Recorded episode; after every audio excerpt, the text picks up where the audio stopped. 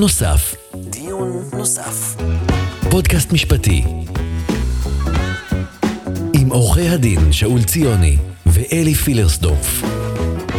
שלום, אנחנו שוב כאן בפודקאסט המשפטי שלנו, דיון נוסף. שלום, שאול. שלום אלי.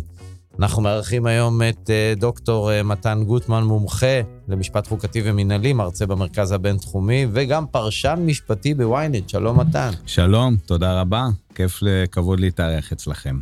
אז uh, היום אנחנו באמת בפרק שמוקדש כולו לבאמת דיון נוסף. בית המשפט העליון, פרשת זליגמן, uh, פרשה שעוררה עדים uh, עוד בפסק דין uh, הראשון של בית המשפט העליון, ואחר כך זה עבר לדיון נוסף. אלי, על מה הייתה המהומה שם? אוקיי, okay, אז, בוא, אז בוא נבין קודם כל את הרקע לכל הדיון שאנחנו הולכים uh, לנהל פה. Uh, מדובר בתובנה ייצוגית uh, שהוגשה, וזה גם הזמן לפרגן, לחבר ועורך דין מצוין, אייל גולדנברג, uh, כנגד uh, חברות ביטוח שונות. התביעה הייצוגית התבססה על חוזרים של המפקח על הביטוח מלפני 30 ו-40 שנה, והייתה שם uh, טענה לגבייה אסורה של בעצם אה, ריביות. בפסק הדין קוראים לזה אה, תת-שנתיות. כן. שזה בעצם, אה, הפרמיה נקבעת באופן שנתי, אבל, מש, אבל משלמים עליה באופן חודשי, ולכן יש תוספת לפרמיה אה, שהיא כמו ריבית. כמו בין 4 ל-6 אחוז, משהו כזה. נכון, וב, וה, והטענה בפסק הדין הייתה שחברות הביטוח פועלות בניגוד לחוזרים, משום שהם גובים... בתביעה, בתביעה. בתביעה.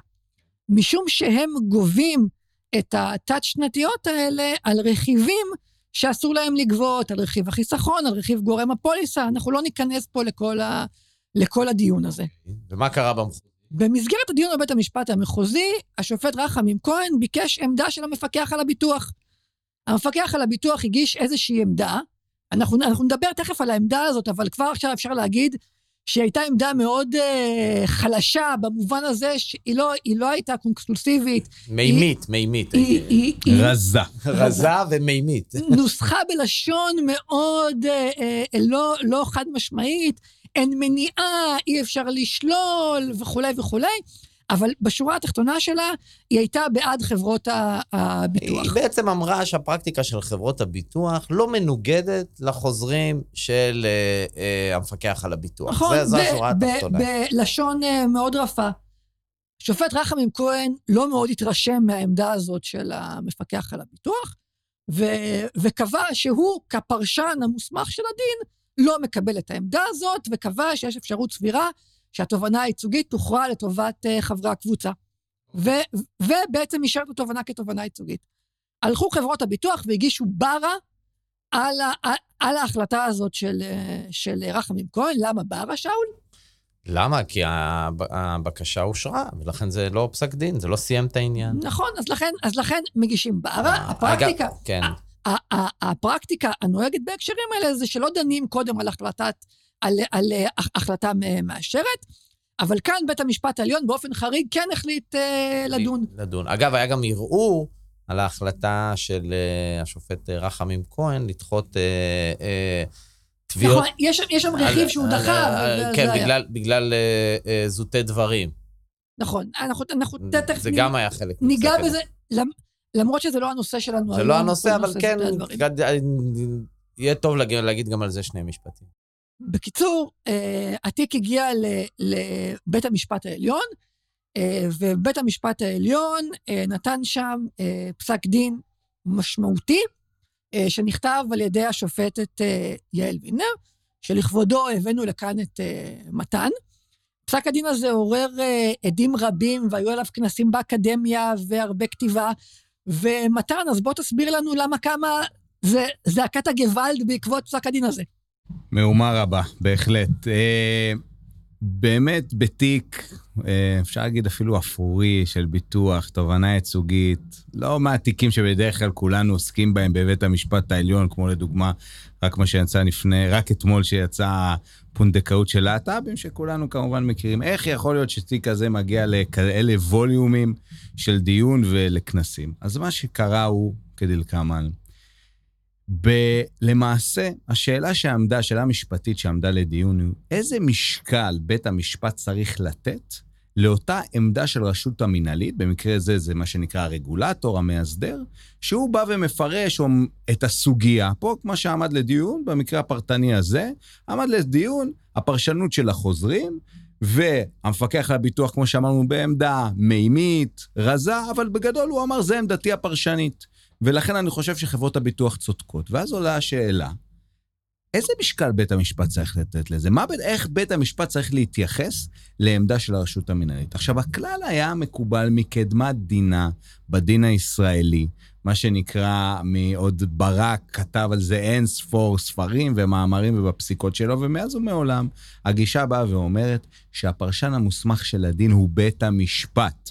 וזה ממש הבסיס של הפרדת רשויות, זה הבסיס של משפט חוקתי. מה התפקיד של בית המשפט? לפרש את הדין, שיש מחלוקת. יש שם את המחוקק שמוציא את, ה, את הדין, יש לנו תקנות, יש לנו הנחיות, יש לנו חוזרים של הרשות המבצעת, ומי שמפרש את זה זה בית המשפט. פתאום, מה שקרה בפסק דינה של השופטת וילנר ב-2018, מה שנקרא בגלגול הראשון של זליגמן, השופטת וילנר, פעם ראשונה בהיסטוריה, באה ואומרת, לא, אני נותנת, מה שנקרא בשפה האנגלית קוראים לזה deference, אני נותנת, אני משיגה את דעתי, אני מקבלת כל פרשנות של הרגולטור, אלא אם כן זה בלתי סביר באופן קיצוני. זאת אומרת, גם אם אני כשופט חושב שהפרשנות של הרגולטור היא לא נכונה אל, והיא, והיא, והיא מוטעית, אני משיג את דעתי בפני הדעה של הרגולטור, ונותן לרגולטור בכורה בעצם. היא קראה לזה מתחם הפרשנות הסבירה. כל עוד הפרשנות של הרגולטור היא בתוך מתחם הפרשנות הסבירה, בית משפט לא יתערב. עכשיו, זה להרעיד את אמות הסיפים של המשפט הישראלי. למה? לא למה? פחות. זה על המאזינים שלנו. למה זה כל כך נורא? למה? אז אני אסביר. לפני שנסביר אם זה נורא או לא נורא, אני אסביר מה הייתה ההלכה הקודמת. אוקיי, אוקיי. בואו רק נפתח ותכף נגיע, זה, זה ההלכה בארצות הברית. זה לא אומר שזה לא הלכה שהיא, בואו נגיד, זה לא אומר שזה לא לגיטימי לדבר על זה. אבל כשעושים כזה שינוי, צריך לעשות אותו במודע, וצריך לעשות אותו בפסיקה רצינית, עם כל החומרים המשווים. ופסק דינה של השופטת וילנר, הוא לא היה כזה, הוא היה פסק דין מנומק, מוסבר, אבל לא היה שם איזושהי הפניה לכל הדין ולכל הלקחים שיש לנו במשפט המשווה, ויש לנו המון. ואז זה מחזיר אותי, ואני אגיד לכם איך אני ראיתי. אני... כאחד שבאמת אה, יצא לי, התמזל במזלי ולמדתי משפט מנהלי בארצות הברית, שעשיתי את התואר השני בהרווארד. ובארצות הברית נחשפתי לראשונה להלכה שקוראים לה הלכת שברון. שברון זה חברת האנרגיה הגדולה? במקרה זה גם חברת האנרגיה הגדולה, שעכשיו היא גם הבעלים של נובל, אז רואים אותה נכון. כל היום ברוכים. הבאים. ברוכים הבאים, אז כולנו רואים. אבל הלכת שברון משנות ה-80 בארצות הברית, שאכן עסקה באותה חברה, אבל שמה בעצם בית המשפט העליון האמריקאי פעם ראשונה אמר מה שאמר, גישת הפרשנות הסבירה. הוא אמר, תשמעו, כל עוד יש רשות מנהלית שמפרשת את החוק שקשור אליה, בהמשך זה גם מוחל על, על הרגולציה, על התקנות שהיא מוציאה, כל עוד זה סביר, אני לא מתערב. זה הגישה האמריקאית. אבל שם זה נבע מה, מה, מהמבנה האמריקאי, נכון? בדיוק, בדיוק. שם זה נבע, בקצרה נגיד שלא נעלה את כל המאזינים במשפט חוקתי אמריקאית, אבל שם זה נובע בעצם מפרשנות היחסים בין הקונגרס לבין הנשיא והזרועות המינהליות. זאת אומרת, שם זה דווקא הולם את, ה, את התיאוריה של הפרדת הרשויות, שקודם דיברת עליה שבישראל... שם הם מפרשים שזה הולם. אם אנחנו, תראו, אנחנו יכולים להגיע לזה בהפוך על הפוך ובאירוני.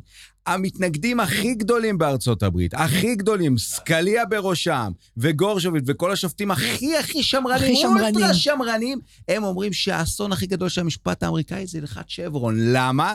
כי זה מה שנקרא, בוא נגיד, deep state, היום מקורי, נכון? deep state, נכון? למה? מה בעצם הם אומרים? הם אומרים, אתם יודעים מה שברון עשה?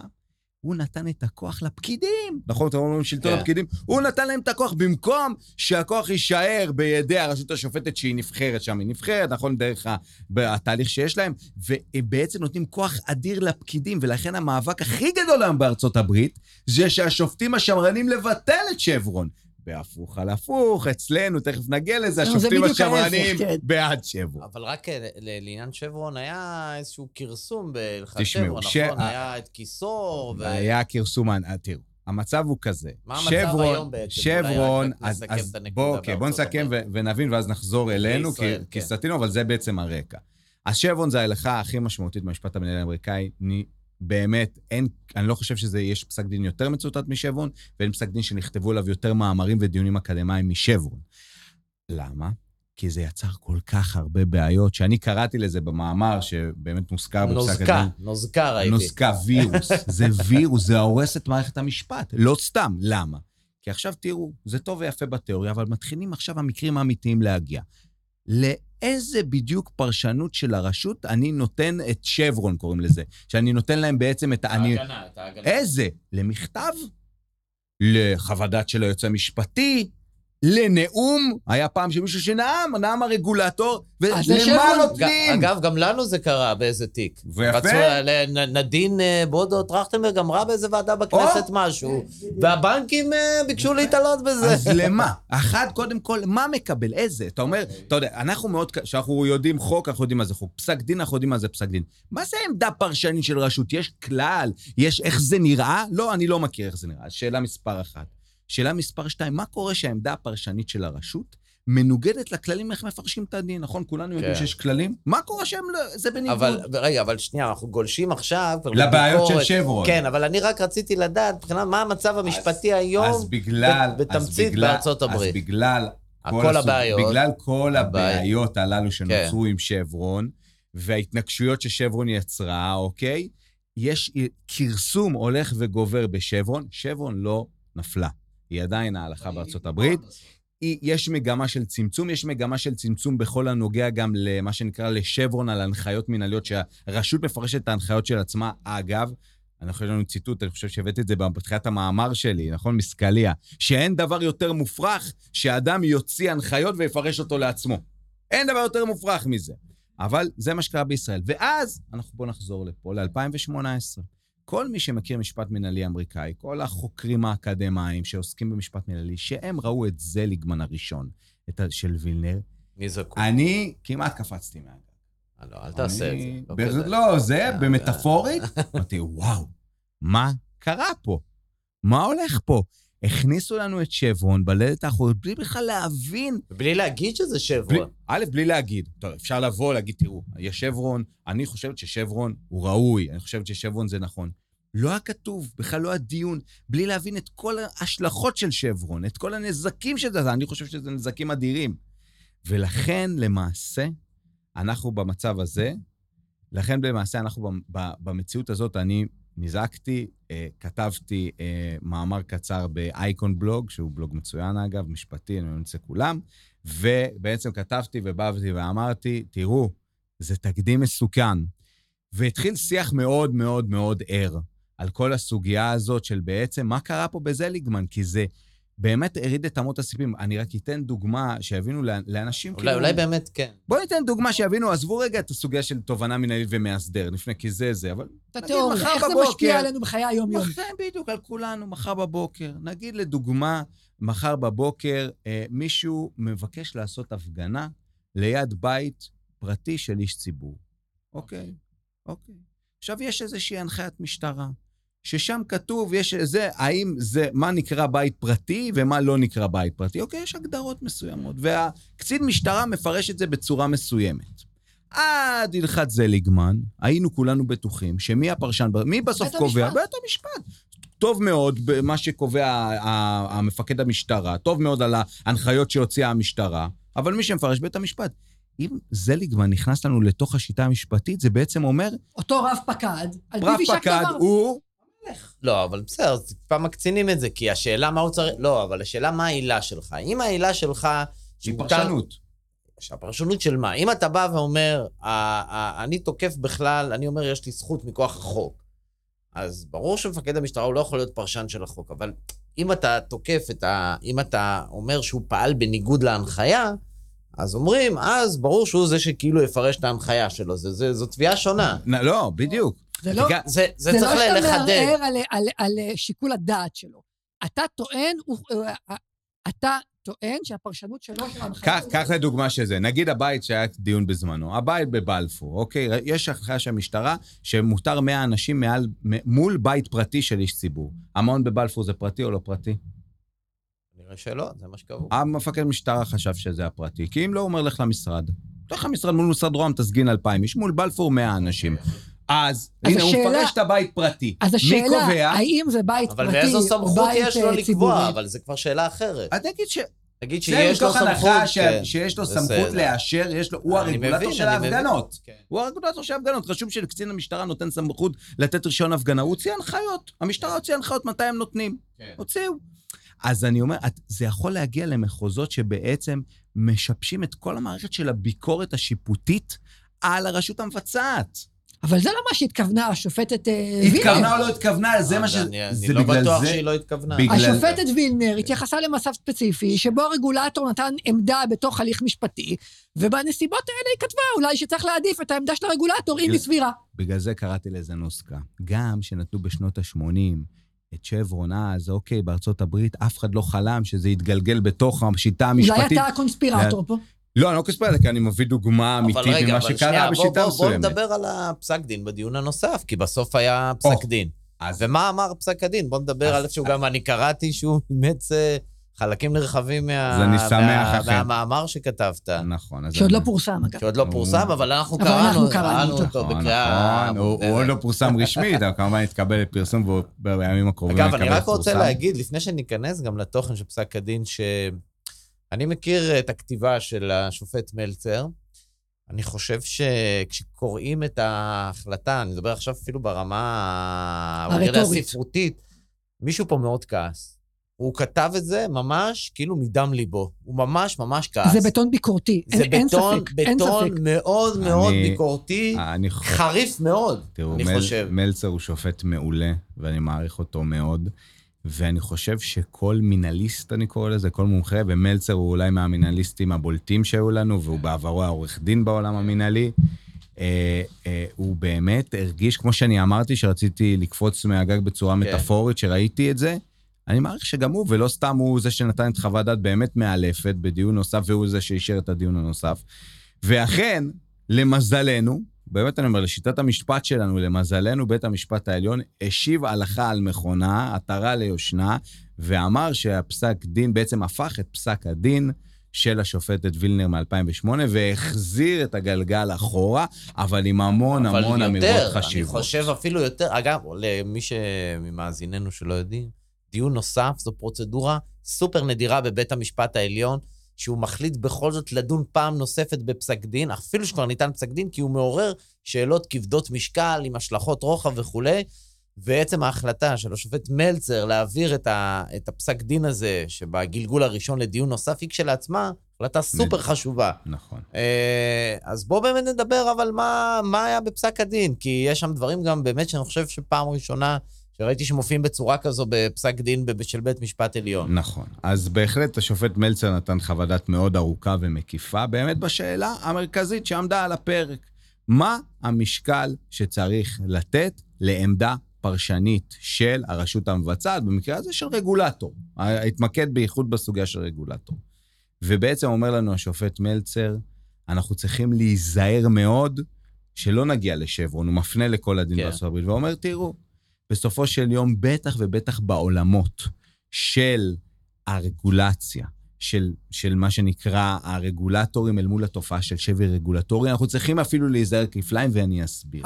אז בואו נדבר בעצם על מה זה שבי רגולטורי, כי זה, כי זה מונח שחוזר הרבה, ו, ובואו ננסה להבהיר אותו קצת. אז תראו, יש, יש ספרות מאוד ענפה, וגישה מאוד ריאליסטית. אתה יודע, פעם הייתה גישה, 20-30 שנה אחורה, גישה מאוד, נגיד, התמימה, באה ואומרת, תראו, המדינה, שהיא מפקחת על תחום מסוים, היא עושה את זה למען האינטרס הציבורי, היא עושה את זה בצורה הכי ישרה, הכי טובה, וזה נכון, זה נכון, ברוב המקרים.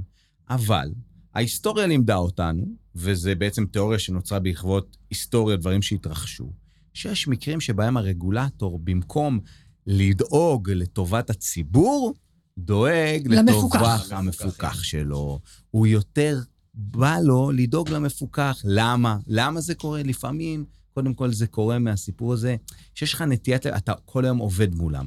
אתה איתם, הם קרובים אליך. גם דיברו על זה, אני זוכר אפילו באיזה... אגב, הדיון הזה היה בשידור חי. בכלל, מעולם לא היה בשידור חי, לא סוגיה חוקתית אה, כביכול קלאסית. אז בדיון אני זוכר שאמר, אפילו אני חושב, אפילו סולברג אמר, שהוא דווקא פה באמת, אבל הוא אמר, לא, אפילו לפעמים המ- המפוקחים, נגיד פה במקרה הזה חברות הביטוח, הן יותר קרובות לאוזן, לאוזן של הרגולטור. למה? כי הם איתו בקשרים, הם כל היום ביחד. אגב, אבל לא באופן כללי, רק אני רוצה שאנשים ידעו. אנחנו בתור עורכי דין שעושים תובענות ייצוגיות, אנחנו יודעים שפתאום מתבקשת עמדה של רגולטור. אנחנו בתור עורכי הדין אומרים, אנחנו רוצים לדבר עם הרגולטור, אנחנו רוצים להסביר את העמדה שלנו. הם בחיים לא מסכימים. אבל החברות המפוקחות, ברור שהן יש להם גישה יש ישירה להם גישה לרגולטור, חופשית, מה? יש להם גישה חופשית, וזה כשלעצמו, עצם הגישה הזו... חוסר שבאמת- שוויוניות. חוסר שוויוניות. לא רק זה, אחרי שהם נותנים את העמדות האלה, אי אפשר לחקור אותם. סליחה, אני רוצה לבוא, לחקור את הרגולטור. איך הוא הגיע למסקנה הזאת? איך הוא הגיע? זכותי בתור uh, מי שמנהל הליך uh, uh, uh, בבית משפט, להבין איך הרגולטור הגיע לו. אולי הוא טועה, אולי אני אוכיח שזה לא היה נכון, אולי אני אוכיח אפילו את מה שהשופטת וילנר אמרה, שזה אפילו לא סביר. איך אפשר יהיה להגיע למסקנה הזו אם לא נחקור אותו? אבל בוא נחזור כן, רגע. לנושא של בדיוק, השני. לא, זה בדיוק הנקודות. הסוגיה, הרגולטור בסוף הוא יותר, במציאות האמיתית, לא בתיאוריות היפות, במציאות האמיתית הוא הרבה יותר קרוב למפוקחים שלו. עכשיו, נקודה נוספת מאוד משמעותית שקשורה לכל העולם הזה של תובענה ייצוגית. הרי שבאה תובענה ייצוגית, מה היא אומרת? היא אומרת, שמע, הייתה תקלה. החברות ביטוח גבו יותר כסף. רגע, רגע, רגע, אתה אומר, מי אחראי לפקח שלא גובים יותר כסף? המפקח על הביטוח. המפקח על הביטוח. עכשיו, אתם מה הוא מבינים... יגיד, שהוא היה לא אז בסדר? אתם מבינים את ניגוד העניינים האינהרנטי שאתה נמצא בו? ברגע שאומרים לך, תגיד, מה אתה אומר, היה מותר או אסור להם לגבות ממני 30 שנה, ביתר? כן.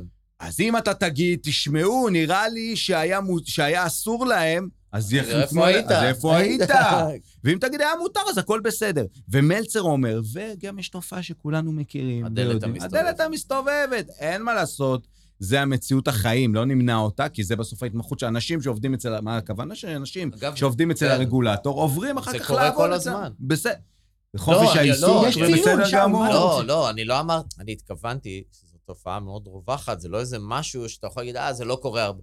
אבל, אבל זה משהו אבל משמעותי, זה- צריך להתחשב אבל זה בו. נותן לך דגל אדום עד כמה אתה צריך באמת לתת לרגולטור את ה... מה שנקרא, את הדפרנס הזה, את הנשגת הדעת הזאת, את המשקל, כי אתה יודע שיש כל כך הרבה כשלים. הרי אנחנו כולנו רוצים בית משפט, אנחנו רוצים שופט עצמאי שיכריע בטענה שלנו. ומה בעצם עשה לנו זליגמן, ומה עושה שברון? מי מכריע בטענה?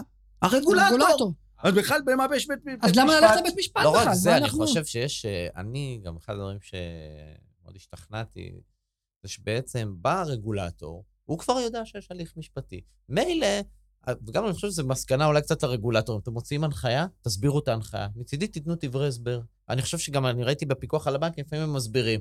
אל תבוא אליי, אחרי שמתעורר סכסוך, שאתה יודע מה הולכות להיות התוצאה של כל עמדה שתיתן, ועכשיו תיתן לי אקס פוסט, תיתן לי עמדה. איזה מין דבר זה? אתה כאילו, אתה מה, אתה הפכת, כמו שאתה אומר, לבורר בסכסוך? אתה כאילו, התפקיד שלך אמור להיות ניטרלי, לפרש את ההנחיה, אבל בעצם אתה עכשיו על איזה תקן שיפוטי. זה לא, זה לא הסבר של הנחיה, זה ממש כבר הכרעה בדין. וזה לא התפקיד שלך. וזה מה שזליגמן גרם. זליגמן גרם, במקום שזה יהיה עוד נתון, עוד שיקול להכרעה של בית המשפט, הוא בעצם הפך את העמדה של הרגולטור לפוסק כמעט הסופי. זהו, ובלי כמו שאתה אומר, עם כל הבעיות שאני לא יכול להיפגש עם הרגולטור, אני לא יכול לחקור את הרגולטור, אני לא יכול לדבר בכלל, אני מי אני? אני ואגב- אתקשר אליי מי? תנו לי את הטלפון שאלה, בפנים. עוד שאלה, מי הרגולטור הרלוונטי? אני אתן לך דוגמה. לפעמים יש תביעות צרכניות. אגב, גם זו תביעה צרכנית. אולי הממונה על הגנת הצרכן הוא יכול להיות רגולטור רלוונטי? אולי? מי אמר שלא? אתה... למה חייבים להקשיב דווקא ל... למפקח על הביטוח. בדיוק, דווקא בעניינים ש... ש... עניינים צרכניים? אני, מבחינתי, מפקח על הביטוח, מבחינת, ה- כרגול... הוא רגולטור של חברות הביטוח, הוא לא רגולטור שלי כצרכן. אתה מעלה נקודה מעולה, ואני אחזיר אותך שזה בדיוק אחת מהנקודות שסיפחו את אותה הלכת שברון בארצות הברית, איפה זה התחיל להסתבך, שהגיעו שתי עמדות מנוגדות. באה עמדה של רגולטור X, עמדה של רגולטור Y, ואז בית המשפט אומר, רגע, אז מה עושים? עמדה, מה אני עושה עכשיו? ואז התחילו, תבינו רק על זה, רק אז על זה יש מאות פסקי דין, לאיזה עמדה אני... אתם מבינים איזה נזק זה גורם?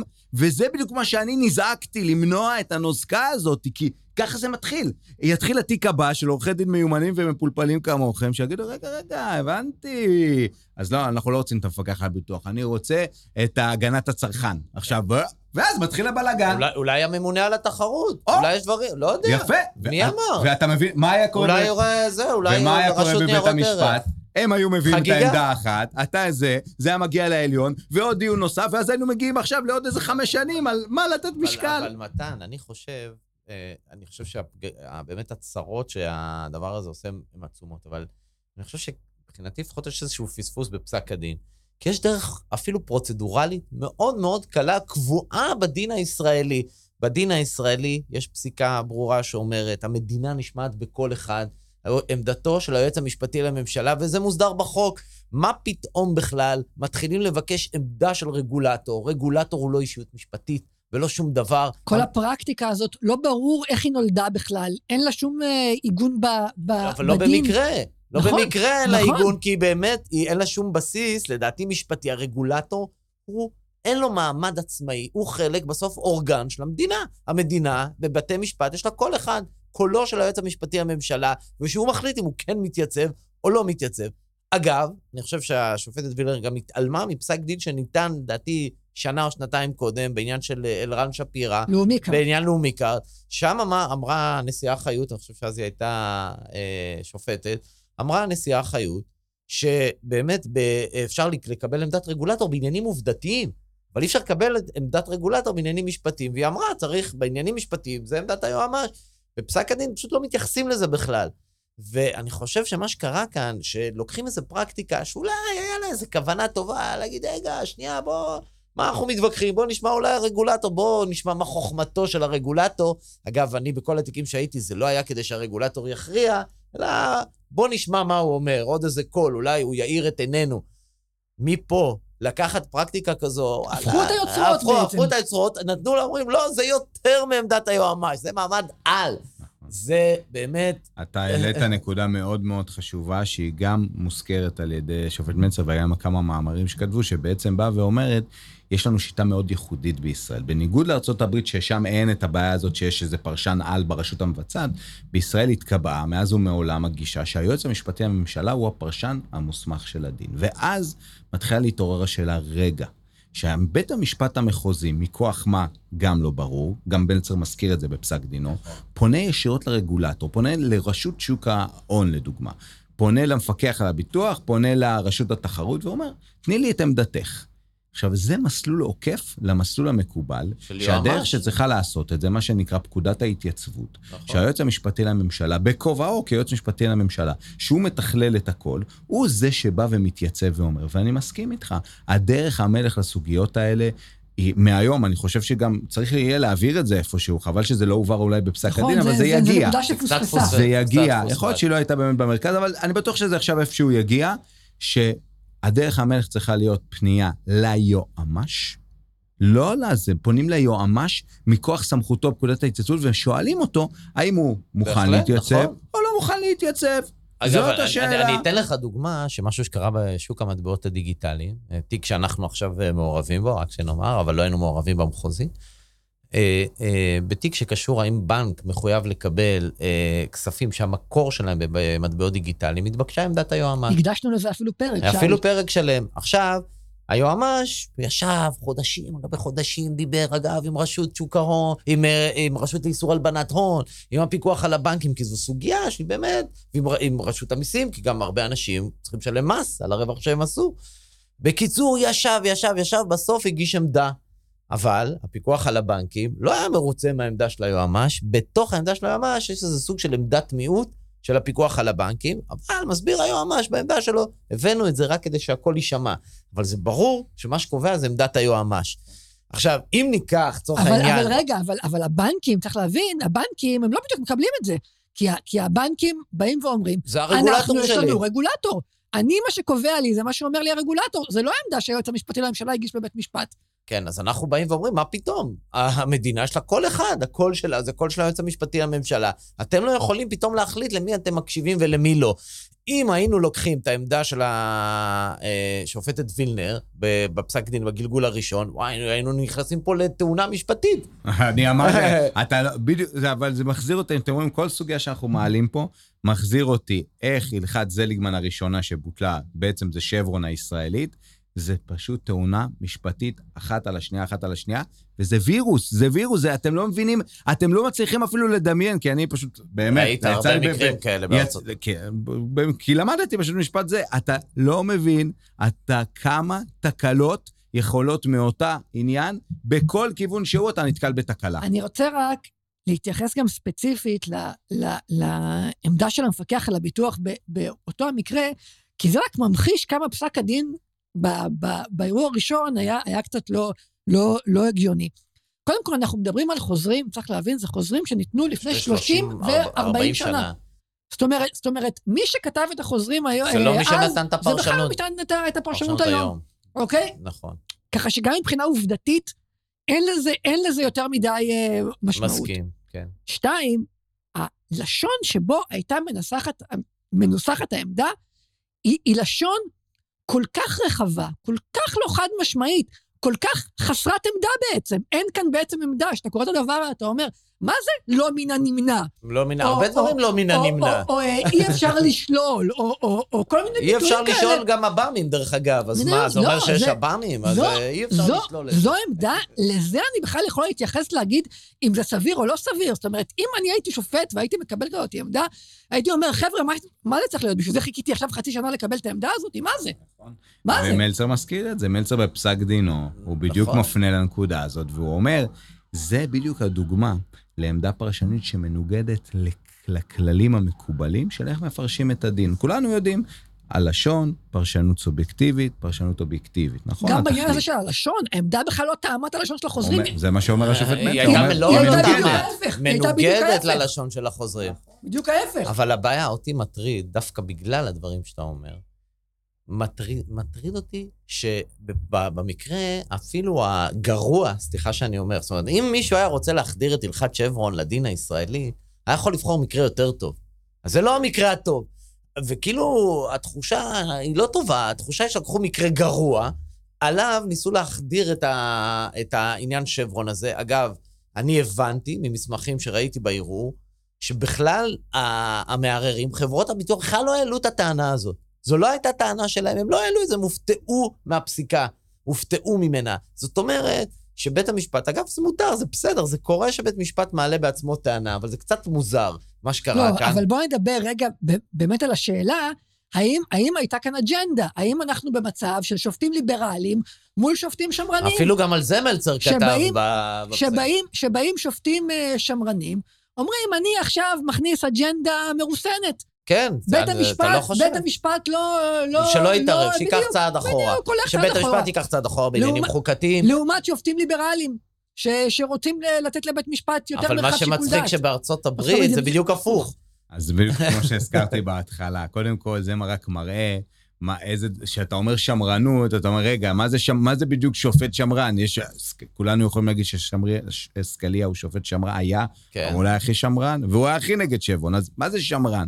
אז זה קודם כל מראה... יותר אה, קיצוני. הוא בכלל קיצוני. אז קודם כל, מה זה שופט שמרן? זה מראה על הדיון הזה שהוא כל כך לא מפותח בישראל, אבל זה לא הנושא. פעם הבאה אני אבוא, נדבר על שמרנות ו- וחוסר ריסון או אקטיביזם ווטאבר. אבל זה בהחלט חלק ממגמה. אני מסכים שאנחנו בסוף רואים ב- בכל החודשים האחרונים, נוצר משהו שלא היה בעבר. סוג של מחנות. נכון, תמיד אמרו שבית המשפט העליון הוא מונוליטי, אהרון ברק, כולם כצלמו וכדמותו. זה גם לא היה מדויק כל כך אז, תמיד, תמיד היה לנו את חשין, כמה קולות שמתנגדים, אבל אין ספק שהיום אפשר כבר לראות, וזה באמת שווה גם דיון, דיון נוסף פה, עוד זה, נוצרו, נוצרים מחנות בבית המשפט, יש את הבאמת מחנה... שזה לא דבר רע, אגב. לא זה דבר רע, אבל זה אין כן ספק... דבר רע. זה לא, לא מאתגר. שזה רע מאוד, דבר רע. הם תכף אני גם אגיד לך גם מנסים למה זה רע. לאתגר, הם מנסים לאתגר את ההלכות. הם מנסים לאתגר את ההלכות, השופטים אה, סולברג, מינץ, אה, שטיין כמובן, וילנר בחלק מהמקרים. ראינו את זה גם בתיקון החוקתי הלא ראינו את חוקתי. זה בכל המקרים האחרונים, בכל התיקים. יש לנו, היום אמור לצאת, אנחנו יושבים פה ביום האחרון, אני חושב שעוד... עכשיו, היום ההפרדה זה- באקדמיה. היום צריך לצאת הפרדה באקדמיה, ואמור לצאת הגורל של ממשלת החילופין, התיקון כן, החוקתי של כן, ממשלת לא, החילופין. לא התערבו. לא משנה, אבל זה אנחנו כן. מדברים עוד היום לפני שזה יצא. שידעו, אז זה- כנראה זה גם יבוא לידי ביטוי שם איפשהו. אבל, כן. אז הם מנסים לשנות הלכות. אבל לא. מותר, השופטים רגע, אבל. שנייה, אבל שנייה, בוא אתה חושב נעשה... שזה היה מכוון? אתה חושב שהפסק דין של וילנר היה ניתן, שהפסק דין... ניתן מתוך אג'נדה של ריסון שיפוטי ולשנות הלכה? כן, התשובה חושב היא כן, גם אני חושב אבל שזה זה גם, לא עולה, אני חושב שזה ברור גם עכשיו, שאתה רואה בדיון הנוסף, את ה- את ההתפלגות במחנות, שמי לא, ש... זה בסדר. כן, זה כן. בסדר. השאלה אם אבל מראש הבעיה, לא הייתה אבל- הכוונה אני שלה. חושב שכן, אני חושב שהיא... עכשיו היא צריכה להגן כבר על העמדה. כש- לא, אני- היא לא צריכה. אגב, שופט, קודם כל, אני חושב, יכול לשנות את דעתו. שופטת וילנר, אגב, היא שופטת מצוינת, ולמרות שאנחנו חושבים שהיא טעתה פה, אני חושב נכון, שאפשר לשנות, שופט. יכול, יכול לשנות את דעתו, וטוב ששופטים גם ישנו את דעתם. בשביל זה נועד הדיון הנוסף, בגלל זה הם גם יושבים בדיון הנוסף. לגופו של עניין, ברור שיש פה מגמה של קבוצה של שופטים בתוך בית המשפט העליון, שמובילה מגמה ריסון משפטי אפילו קיצוני. כי מילא בעניינים חוקתיים, להתערב או לא להתערב בתיקון חוקתי של הכנסת, את רוב האזרחים זה לא מעניין, זה לא נוגע להם, זה אולי טוב לנו לדבר על זה. פה, זה הלב של המשפט. זה הלב. אם בית משפט לא יתערב במעשים או בפרשנויות של רגולטורים, של הגוף המינהלי, זה כבר, תשמע, זה ש... ממש כמעט שינוי של השיטה, ואני חושב, אגב, שאני לא בטוח שאותם שופטים שרוצים את הריסון המשפטי רוצים שזה ילך עד לשם. כי באיזשהו אופן מסוים זה קצת, כאילו, זה קצת מוזר, כי השופט תפקידו לשפוט. אז מה אתה בא ואומר בעצם? שאתה לא רוצה לשפוט? מה אתה אומר לנו בעצם? אתה אתה לא רוצה לקבוע את הדין? משיג את דעתי, זה, זה גם ביטוי שעד היום לא היה במ- במ- במשפט הישראלי, הוא מאוד מאוד מקובל, הוא deference, זה מתחיל כן. להיכנס. מה זה deference בעצם? זה ללכת אחורה. בדיוק, הפרשנות, אני, יצא בזה, הייתי עוזר של אהרון ברק, שהוא בדיוק אה, כתב... עכשיו יאשימו אותך שאתה... לא, בא- יכולים להאשים, הכבוד גדול גדול הוא לי. ושהוא אה, בא והוא לא יודע מה הפרשנות בעברית, והוא באמת פנה לאקדמיה ללשון, זה אוקיי. סיפור, אני מספר לכם סקופ. אז מה אמרה האקדמיה? הוא פנה. לאקדמיה ללשון עברית, וסיפר להם והסביר להם מה זה אומר מבחינה משפטית, והם אמרו שהביטוי הנכון זה הנשגת דעת. אז זה. הגיע משיחה בין אהרון ברק אז אז אני לאקדמיה. שואל, הנשגה, זה כן. בעצם להשיג את אז דעתך. למה, למה שבן אדם ילך להיות שופט, אם, זו העמדה? שלו? זה נשמע לי, אז אולי תלך, לא יודע, תלך אולי לבית המחוקקים, תעביר חוק כזה. אגב, יכול להיות שבעקבות פסק הדין הזה, יכול להיות שצריך ממש לעגן את הסמכות של בית משפט לקבוע מה הדין. יכול להיות ש, שזה מה שצריך לעשות, כי אני חושב שהציפייה של כל אזרחי ישראל, אגב, גם משמאל וגם מימין, זה שבית משפט ישפוט. אני מעדיף שבית משפט יטעה, אבל ישפוט, מאשר שלא ישפוט בכלל. ויגיד, אני משיג את דעתי לרגולטור. בדיוק, זה, זה, זה איזה מין תחושה... מונח זה? משיג זה, את דעתי. זו תחושה זה- של זה- חוסר אונים מאוד מאוד קשה. אני מאוד מקווה שהדיון הנוסף הזה יחזיק הרבה זמן. אני גם מקווה. אה, טוב, אה, היה לנו, אני חושב, דיון אה, מרתק. דיון נוסף מעניין דיון ומרתק. נוסף, ואני עכשיו בטח יעשו עוד כנס על הדיון הנוסף. אה, זה ילווה אותנו עוד הרבה שנים. אני מציע באמת לכל מי שלא קרא את פסק הדין בדיון הנוסף, כן לקרוא אותו, יש שם דברים מאוד מאוד חשובים. מעבר לשאלה שהעלינו פה על שבי רגולטורי, על המצב המורכב של בעצם רגולטורים, התפקיד שלהם וההשפעה שלהם על החיים של כולנו, החיים כלכליים, אבל לא רק. כן, זה, זה באמת אחד מאותם מקרים שאתה קורא פסק דין שיש לו באמת השפעה שהיא מאוד מאוד גדולה על, ה, על החיים של כולנו פה. נכון? ו- אני מסכים. אה, זה היה מרתק. אה, תודה. תודה. שהזמנתם תודה, אותי. תודה היה לחברת... מעניין. אה, כן, לאינסאונדס על האירוח, אנחנו מרגישים שזה עובד מצוין. ותודה לכולם, אפשר אה, להאזין אה, לפודקאסט שלנו בספוטיפיי, בחנות באפל, גוגל. תודה רבה. להתראות. להתראות. תודה רבה. דיון נוסף דיון נוסף.